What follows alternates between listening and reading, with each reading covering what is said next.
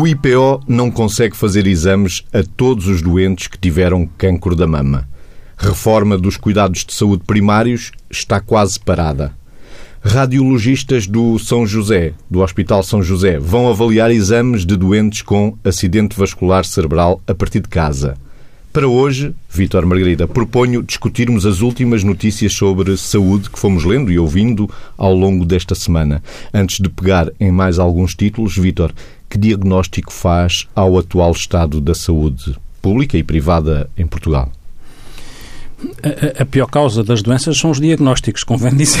E, portanto, vamos lá ver. Se não houvesse significa... diagnósticos, em última instância, não haveria doenças. É? Sim. Uh, isto uh, para, para aliviar um bocadinho a entrada, porque estamos a falar de um, de um bem fundamental de, para, para o ser humano, que é a garantia de que um, são dadas condições um, em termos de serviços, em termos de intervenções, em termos de exames complementares de diagnóstico, em termos de terapêutica, para que as pessoas possam ter uma saúde, uh, tanto quanto possível, uh, estável e, e, e, por um lado, quando não estão doentes, ter estratégias de prevenção que permitam que não fiquem doentes e depois, quando estão, terem abordagens e intervenções terapêuticas que permitem que se curem ou que sejam cuidados, porque muitas vezes a questão que se coloca é que pode não se curar, mas nós temos a obrigação, se é verdade que nós temos a obrigação ou, ou, por, outro, por outro lado, se uh, nós muitas vezes não podemos uh, salvar as pessoas, também nunca as podemos abandonar. Temos que acompanhá-las no seu percurso de doença. Isto é, é, é bom que fique claro. E acompanhar as pessoas,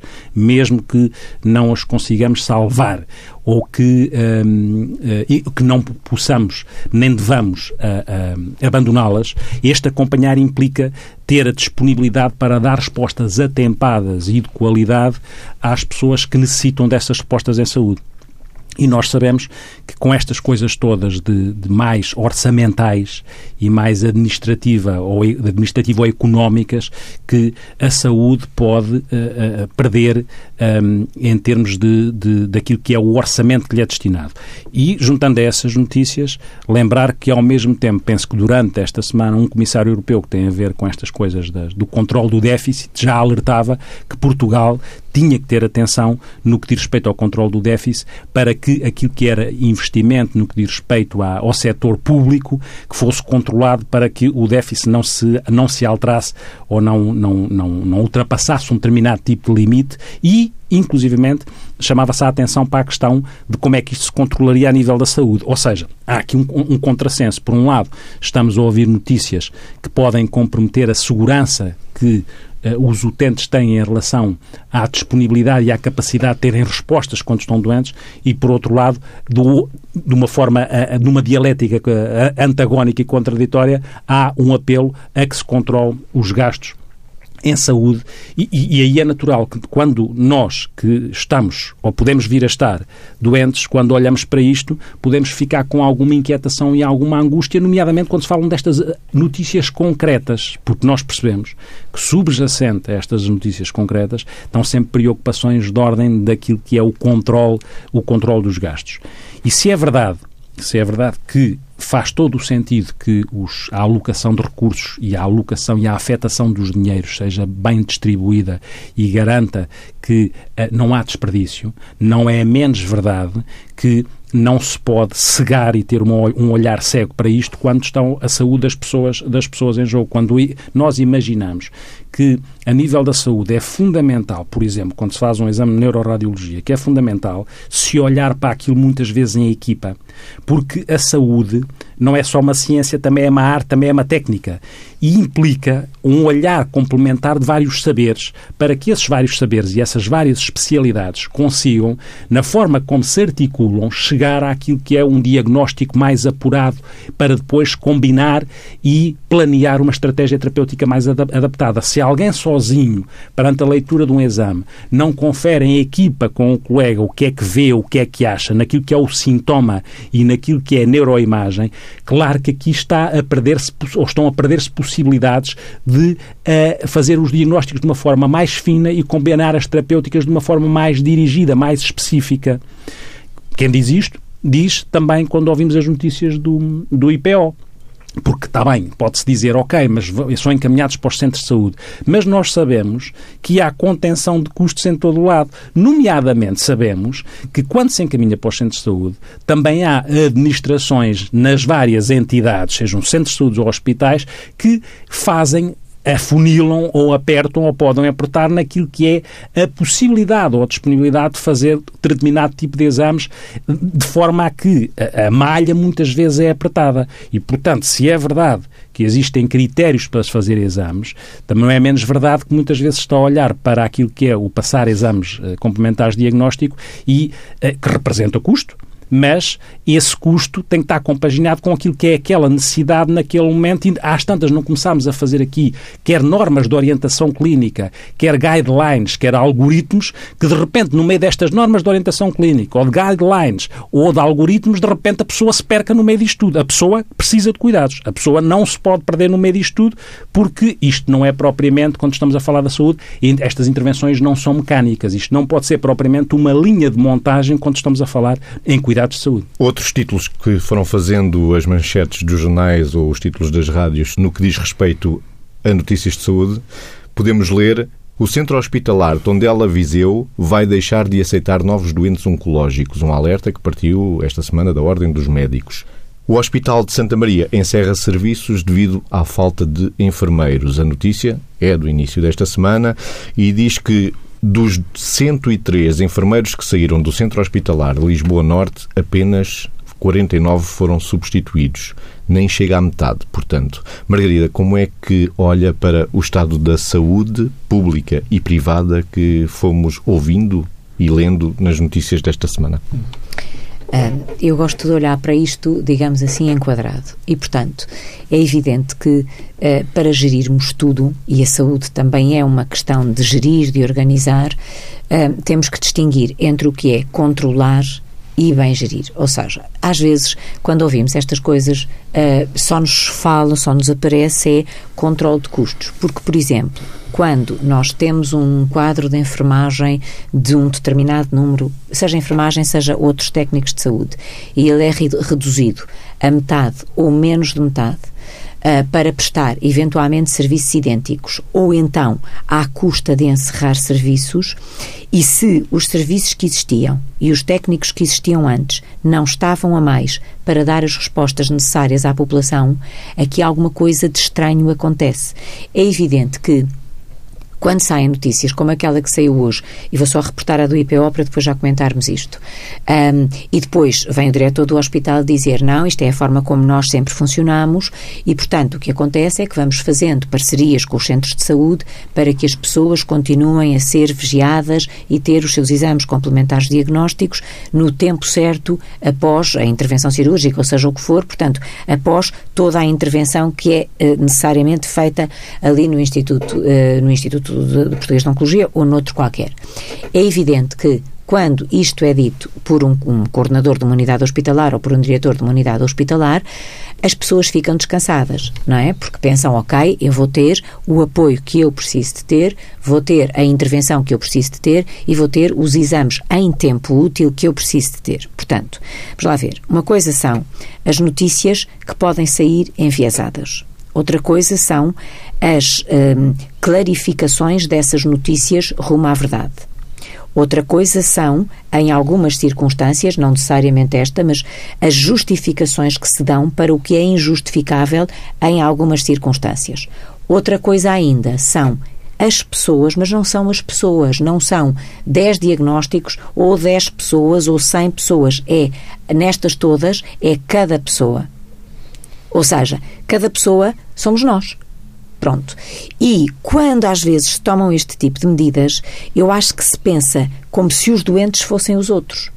E na realidade nós temos que pensar que os doentes são pessoas com uma vida concreta e que essa vida concreta precisa, em determinada circunstância, em função de um determinado diagnóstico, precisa de uma abordagem que temos a ciência desenvolvida a ponto de saber, a maioria das vezes, com protocolos adequados, o que é que se faz mediante aquele diagnóstico que deve ser clarificado e deve ser esclarecido, o que é que se faz em cada momento. Não se pode correr o risco é de estarmos sujeitos, estar cada pessoa sujeita a que o diagnóstico é feito tardiamente, uh, os exames complementares uh, para esse mesmo diagnóstico ou pós-intervenção também são feitos fora de tempo? o intervir com aquela pessoa é feita, ou seja, também fora de tempo, e depois entram aqui as chamadas listas de espera, que depois é outra coisa que para algumas coisas poderá haver listas de espera, para outras, obviamente, não pode haver lista de espera, porque uma lista de espera pode significar a diferença entre viver e morrer. E ainda temos aqui um outro aspecto que é as implicações. Temos imensos, mas aquilo que me está a vir agora, que é uh, o deixarmos de nos preocupar também com aspectos da saúde mental daquela pessoa que já tem um problema de saúde física. Ou seja, a partir do momento que a pessoa com problema de saúde física sente que está a ser negligenciada em função da gravidade do seu quadro, é natural que se deprima, é natural que entrem aqui perturbações de ansiedade gravíssimas e, naturalmente, reativas e, portanto, devidamente justificadas, e às tantas de algo que podia ter solução, caminhamos para percursos, em algumas circunstâncias, sem solução e para, ou então, se tiverem solução, são soluções muito mais complexas e muito mais caras, porque podemos estar a falar de algo que, por exemplo, de uma doença que se tivesse tido uma intervenção em tempo útil teria cura, fora de tempo útil pode não ter cura e, portanto, pode transformar-se numa doença crónica eh, grave, ou então pode conduzir à morte, ou então pode trazer para essa pessoa os tais problemas de saúde mental de que falava, que naturalmente vão incapacitar essa pessoa para outras áreas de funcionamento da sua vida e as pessoas depois não pensam nisto, não pensam nos custos que isso pode ter, em termos de baixas prolongadas, baixa de produtividade, eh, o que é que isto representa nas famílias quando um dos seus elementos passa por coisas destas, a precisar também do apoio de outros elementos que se calhar não precisaria tanto se fosse vista e atendida em tempo útil. Portanto, a visão, esta sim, tem que ser, esta e todas, tem que ser completamente sistémica, completamente contextualizada e nós estamos a ver é que há aqui assim este tipo de números. Claro que os números são secos, mas quando aparecem estas notícias e aquelas que são verdadeiramente fundamentadas, o que nós temos que perceber é como é que é possível tomar determinado tipo de decisões se basta pensarmos um bocadinho, dois minutos, nas consequências mais imediatas e nas de segunda etapa, se quisermos dizer assim, nas consequências que vêm desse tipo de decisões. Ou seja, não se podem tomar decisões imaturas em saúde. E é isto que às vezes vamos assistindo, e esta semana houve aqui uma grande proliferação de notícias que nos faz pensar que, por questões economicistas, vamos tomando decisões imaturas em saúde. Também a morte de António Arnaud, o pai do Sistema Nacional de Saúde, fez com que a saúde estivesse no consciente coletivo, não é? E temos que lhe prestar uma homenagem, não é? É verdade. E já agora ao Júlio Pomar. E reenvia em Portugal para a importância do que é que é um Serviço Nacional de Saúde a funcionar ao serviço das pessoas que dele necessitem e como é é que a organização bem pensada de um Serviço Nacional de Saúde conseguiu de facto tornar Portugal num país que tinha, tinha esse, esse recurso e esse, esses equipamentos e essa maneira de pensar e essa estrutura de pensar respostas em saúde. É claro que há uma evolução cada vez mais, as tecnologias digitais da saúde estão a entrar dentro daquilo que é as respostas eficientes também em saúde, mas ao mesmo tempo como é que isto se calibra entre aquilo que é a importância da relação com aquela pessoa precisa de nós, para além de todos os recursos e equipamentos e das das tecnologias que vêm aí, aí da inteligência artificial e tudo mais, que vem dar respostas em saúde, mas que não corramos o risco, na minha perspectiva, de comprometer uma coisa essencial que tem a ver com a relação com o outro e com uma comunicação existencial que devemos fazer com o outro e que tem a ver com qualquer tipo de doença. Isto para dizer o quê? Para dizer que, no fundo, como é que se faz nos tempos atuais como é que se aceita este desafio de calibrar uh, uh, conceitos de gestão com conceitos de liderança no que diz respeito à saúde? O que é que eu quero dizer com isto? Quando é evidente que o, o essencial era conseguir criar de uma forma lúcida e sensata uma abordagem em relação a todas as problemáticas da saúde que contemple esta, esta, esta relação da gestão, que é servir todos, criar condições para servir os que necessitam, mas ao mesmo tempo, e nesse sentido é servir todos, mas ao mesmo tempo com uma filosofia de liderança que tem mais a ver com a preocupação também do servir cada um em particular dentro daquilo que é o todo que tem que ser servidos. O que é, o que, é que eu quero dizer? Que tem que se a, conseguir criar de uma forma sensata equilíbrios que não comprometam, porque é evidente que o dinheiro não estica, mas que não comprometa aquilo que é a capacidade de dar resposta a uma sociedade, a uma comunidade, mas ao mesmo tempo que isso não despersonalize os cuidados e não deixe de fora aquela pessoa em particular que precisa de cuidados. Porque há um desafio fundamental. Nós, em saúde ou na doença, só conseguimos perceber verdadeiramente o impacto que tem para nós e para os outros a necessidade de ser bem cuidado e de ser atempadamente cuidado e de ser cuidado com aquilo que de mais uh, eficiente pode existir para, para tratar, para cuidar, quando estamos no lugar do outro. Quando nós estamos doentes, ou um dos nossos mais significativos está doente, de repente nós caímos em nós e percebemos a importância que tem a garantia de que nos dão os cuidados certos no tempo certo e da forma certa. Não é só uhum. os cuidados certos, é que nós necessitamos que eles sejam dados de forma certa. Uma palavra não dita ou dita de forma adequada, dentro daquilo que é a, a, a prestação de cuidados, as palavras podem, bem escolhidas, uh, bem ditas, podem ter um efeito libertador ou podem, se forem mal ditas, até como eu digo literalmente, podem ter um efeito completamente uh, sufocante e, e, e prende as pessoas nas suas inquietações e naquilo que são as traduções também da nossa área para as outras doenças. Uhum. As ansiedades, as depressões em cima do outro adoecer uhum. e das comorbilidades que existem. Uhum. E por isso é que eu digo, qualquer pessoa tenha que pensar a saúde, tem que conseguir, de uma forma tão Uh, eficiente quando possível, já disse esta palavra várias vezes, e não digo eficaz porque eficiente tem a ver não só com fazer a coisa certa, mas fazer de forma certa, certo, por isso é que eu escolho a palavra eficiente, não é? E eficiente aqui cabe a relação e cabe esta combinação de gerir com liderar esta combinação na mesma pessoa ou em pessoas diferentes, em que se gere recursos, em que se gerem dinheiros, mas não se deixam de liderar processos e pessoas com a capacidade de as cuidar.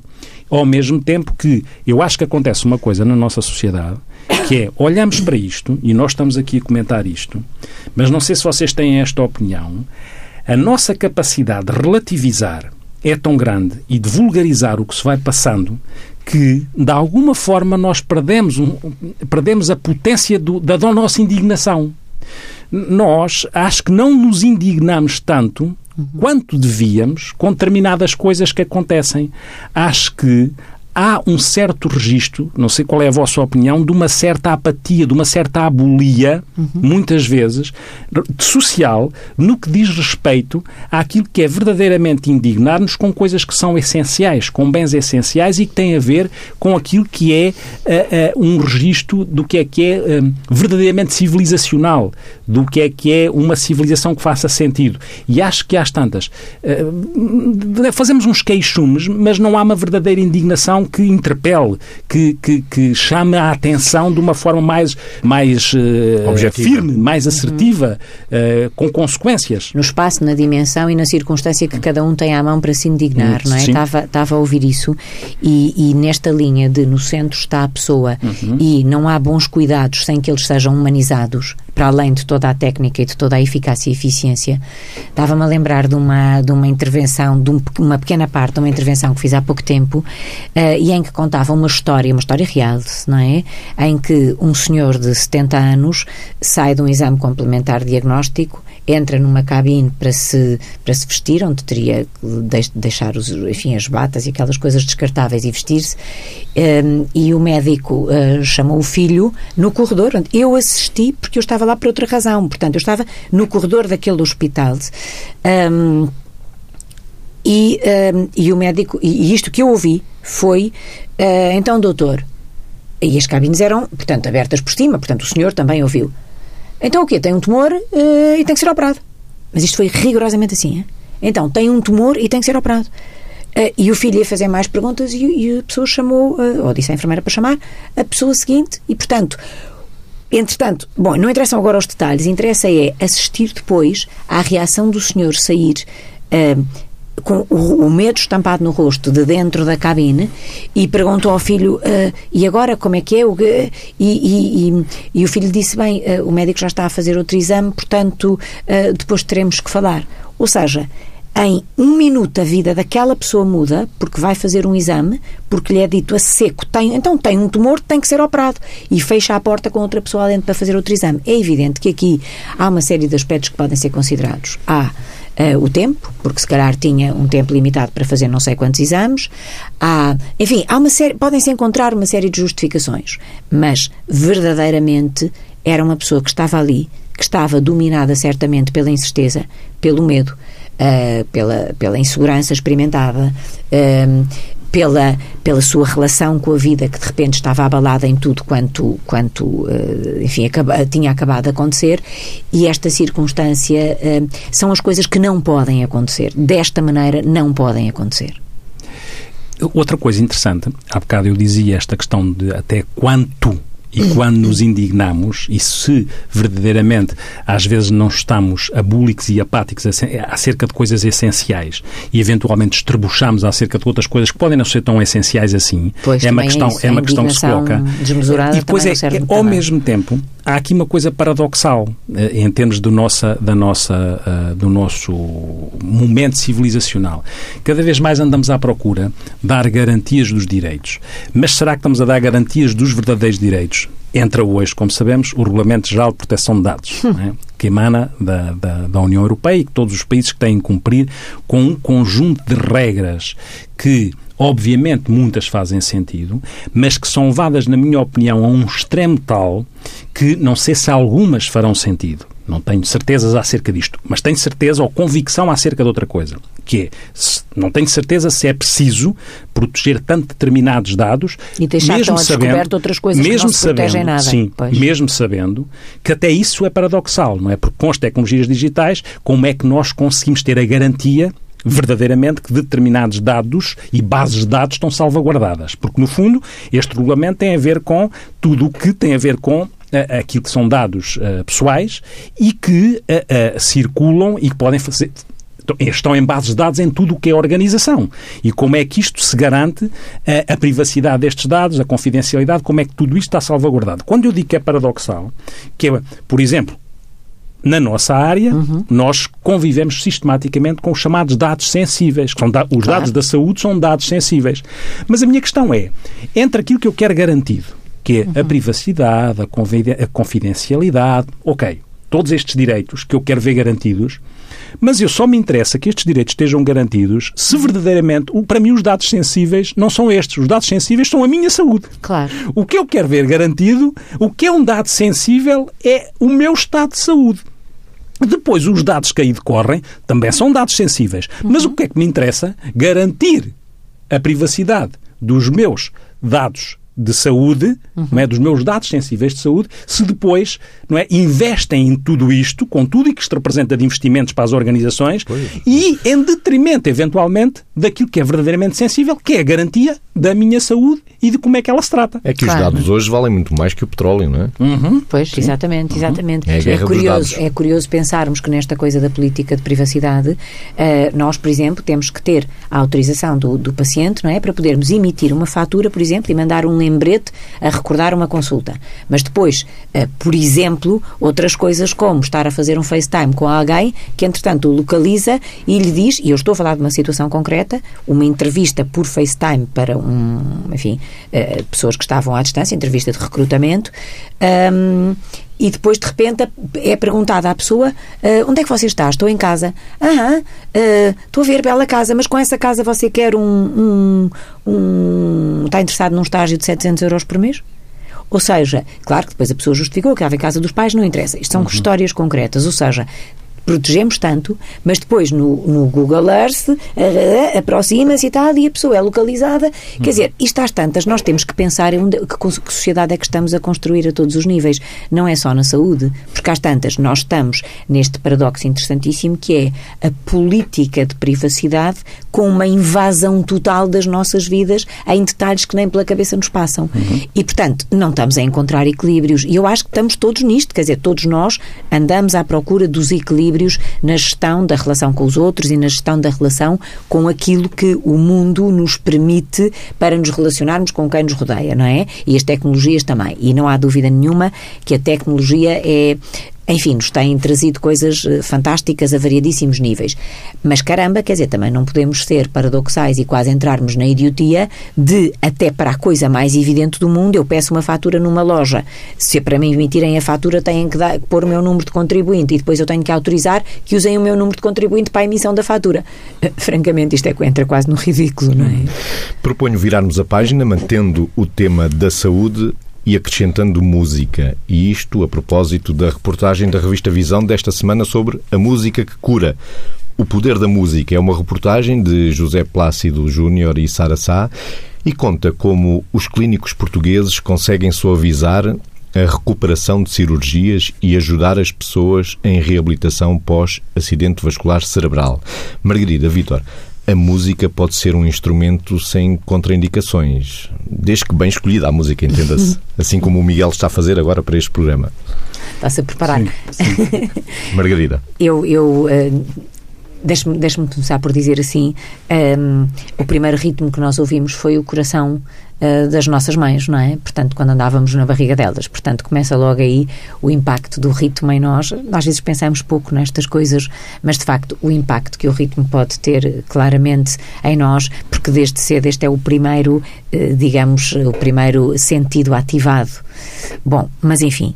E depois uh, há uma orquestra até, não é? É o coração, é o estômago, é os intestinos, é tudo, outros, é a voz que vem de fora, aquilo é uma, uma sinfonia. Voz, tal e qual. Uhum, tal e qual. Um, e, portanto, exatamente, agora gosto dessa palavra da sinfonia ainda, ainda no, no útero materno. Mas, uh, mas pronto, uh, em todo o caso, há aqui vários aspectos que eu acho que, que, que temos que distinguir, porque é assim, há muito tempo uh, nós sabemos que efetivamente há uma série de terapias criativas, não é? Pronto. E há muito tempo, há muito tempo quer dizer, o Jacob Moreno até nasceu no século XIX, não é? Portanto, que se começou a falar de várias terapias criativas e começou, será, pelo psicodrama, e hoje sabemos de uma data de coisas, da dança terapia, da musicoterapia, da arte terapia, da terapia pela poesia, enfim, pronto.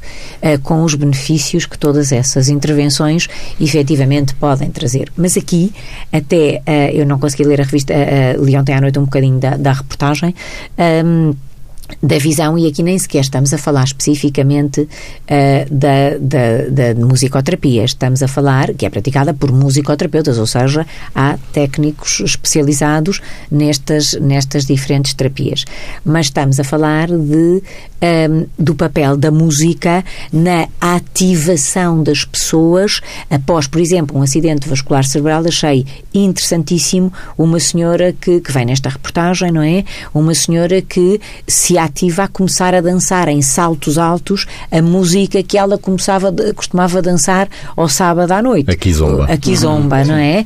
E, portanto, como é que isto vai ativar por uma série de circuitos que aqui até são, o que, o que percebi, até são bastante bem, bem explicados, as conexões, a questão da, da dopamina. E depois lembrei-me de uma coisa, do, do pedaço que li disto, um, que vocês devem lembrar, e todos, muitos de nós nos lembramos, uh, do, do Despertares, aquele filme que é? Que, que passou há, há uns quantos anos. Oliver Sacks. Do Oliver Sacks, uhum, exatamente. Uhum. Que no fundo que foi Escreveu um também a musicofilia. Exatamente, que escreveu a uhum. musicofilia que está traduzido para português, sim, sim. Um neurologista. Sim. Neurologista e escritor, exatamente. E que foi um homem muito interessante. Gosto imenso de ler coisas dele porque, efetivamente, ele nem foi tanto pela investigação, foi muito pela apresentação de casos. O que também é muito curioso porque, porque é pôr na primeira pessoa uma série de experiências e, de facto, um homem que também olhou muito cedo para o tema da música e o impacto da música, da música nas pessoas. E, e de facto, nesse filme, uh, o que ele, no fundo, basicamente uh, fazia, assim, muito resumidamente, e do que me lembro, era ele experimentava em doentes que estavam em estado catatónico, há, uh, portanto, que estavam mortos-vivos, se quisermos, sem se mexerem, há não sei quanto tempo, no fundo, exatamente, de movimentos, e ele dá-lhes uma substância que era um medicamento novo, que, salvo erro, era com base na dopamina, não era? Uhum. Pronto. E, um, e eles, durante algum tempo, depois, pronto, depois o filme é o que é, não importa, e a circunstância foi a que foi, porque aquilo é com base numa coisa real. E o reflexo de agarrar o objeto. Exatamente. E, e, e, este filme, aliás, ele não fez o filme, ele fez um livro que depois deu origem ao filme, não é? Mas a verdade é que estas pessoas, de certa forma, acordaram não é? Pronto. E, portanto, a música tem este... Mas só acordavam naquele momento, uhum. só tinham aquele pois, gesto de agarrar. Pois, exatamente, mas depois houve, eh, eu não sei se estou enganada, mas eu acho que não, eh, não fui rever o filme, eu acho que até se apanha por aí, mas eu não, não fui rever. Com o aumento das acho... doses. Exatamente, exatamente. Mais, mais do que mas depois caíram ao fim de algum tempo, não é? Pronto. E, portanto, perceber um bocadinho que a música entra aqui uh, nesta, neste, neste aspecto de, de também da, da, dopaminérgico, se quisermos, em termos da, do, do, do, ser humano, e que, de facto, uh, ativa uh, a coordenação motora, ativa... E depois tem uma série de, outro, de, outros aspectos, porque nós não nos podemos esquecer, por exemplo, que um, um indivíduo que seja um estudante de música e que saiba bastante música, por exemplo, em termos cerebrais, está mais protegido para, uh, sei lá, para estados demenciais, como, por exemplo, uma pessoa que é bilíngue ou, eventualmente, que sabe, que domina bem, por exemplo, três, uhum. línguas, uh, três línguas humanas. Portanto, a música desperta e desperta por uma série de fatores que não interessa agora estar aqui assim a detalhar, não estamos a dar uma aula, mas que, uh, de alguma forma, é uma esperança prazerosa, por isso é que eu fui buscar o tema da dopamina, é uma esperança prazerosa para quem, em algumas circunstâncias, pode encontrar-se num estado de saúde razoavelmente desesperado e, sobretudo, se for uma música, e agora aqui assim uh, vamos constatando isto, se são, pode haver dois tipos de músicas, não é? Hum. Basicamente dois grandes tipos. Aquelas que, de alguma forma, remetem para as memórias da pessoa e aquilo que a pessoa tem como uh, algo com que se identifique, sei lá, a música que costumava dançar, a música que fazia parte de, de um determinado período da sua vida e depois também, por exemplo, para regular o sono, aquela música, se quisermos, mais grave, mais suave, que ajuda efetivamente a que a pessoa entre numa boa qualidade de sono. Portanto, eh, no fundo, a música como um grande auxiliar para o bem-estar, mas também para a recuperação de uma série de doenças. Obviamente, eu disse um auxiliar e um fator que contribui. Obviamente, não, isto não mata outras circunstâncias, mas tem um papel uh, importantíssimo, não é? Do bom que se faz em saúde, a utilização da música música na terapia ocupacional, na fisioterapia, na terapia da fala, Vitor, na psicologia? Sim, porque, porque é uma linguagem universal. Isto que a Margarida estava a dizer tem subjacente aquilo que é também uma explicação, se quisermos, neurológica, neurofisiológica, uhum. porque a música, de facto, é uma comunicação não verbal universal e, em termos de impacto das zonas do cérebro que são envolvidas, praticamente todas as zonas são envolvidas, desde o córtex auditivo ao motor, ao cerebelo, ao cerebelo que tem a ver com a coordenação coordenação dos movimentos, uhum. ou núcleo accumbens, tem, que tem a ver com a dopamina, motora, sim. Uhum. Esta coisa do núcleo accumbens tem a ver com a dopamina e com o circuito de recompensa. Portanto, o cérebro, é, é, pela música, muitas zonas do cérebro estão ativadas. Acorda. Não é? E, exatamente. E, e isso tem a ver com este caráter universal do som. O som é uma comunicação não verbal universal e arquetípica, porque a Margarida falava da, da questão da, da questão da e falávamos aqui da questão dos, dos batimentos cardíacos, uhum. dos barulhos respiratórios, dos barulhos do intestino, dos barulhos articulares. Nós sabemos, com algumas experiências, que crianças recém-nascidos com quatro dias adormecem melhor com os batimentos cardíacos já cá fora e com e ganham peso mais rapidamente. E até com a é? máquina é? de lavar. Sabemos, sabemos quando reenvia para aquilo que simbolicamente são os sons que foram ouvidos. Sons, há sempre aqui uma relação entre o som e o movimento. Por isso, estas, estas experiências, que, com aquilo que é a música, que ativa os movimentos automáticos que as pessoas podem ter. Não é? E em doenças, das doenças do movimento, como o Parkinson, é onde pode haver mais evidência científica, porque depois há muitas situações onde falta ainda muita evidência científica. Por exemplo, quando nós vemos nas pessoas demenciais, das pessoas demenciadas o que é que melhora? Será só o comportamento e irritabilidade uhum. ou são outros fatores que melhoram? Há muito estudo a fazer a este nível. E há uma coisa interessante que é as pessoas responderem tendencialmente, muitas vezes respondem àquilo que é músicas que lhes façam sentido. E não é por acaso, porque há, há um princípio, que é um princípio quase do nosso mosaico genético, se chama o princípio ISO, que tem a ver com a música, que é a nossa identidade, é como se fosse a nossa impressão digital musical.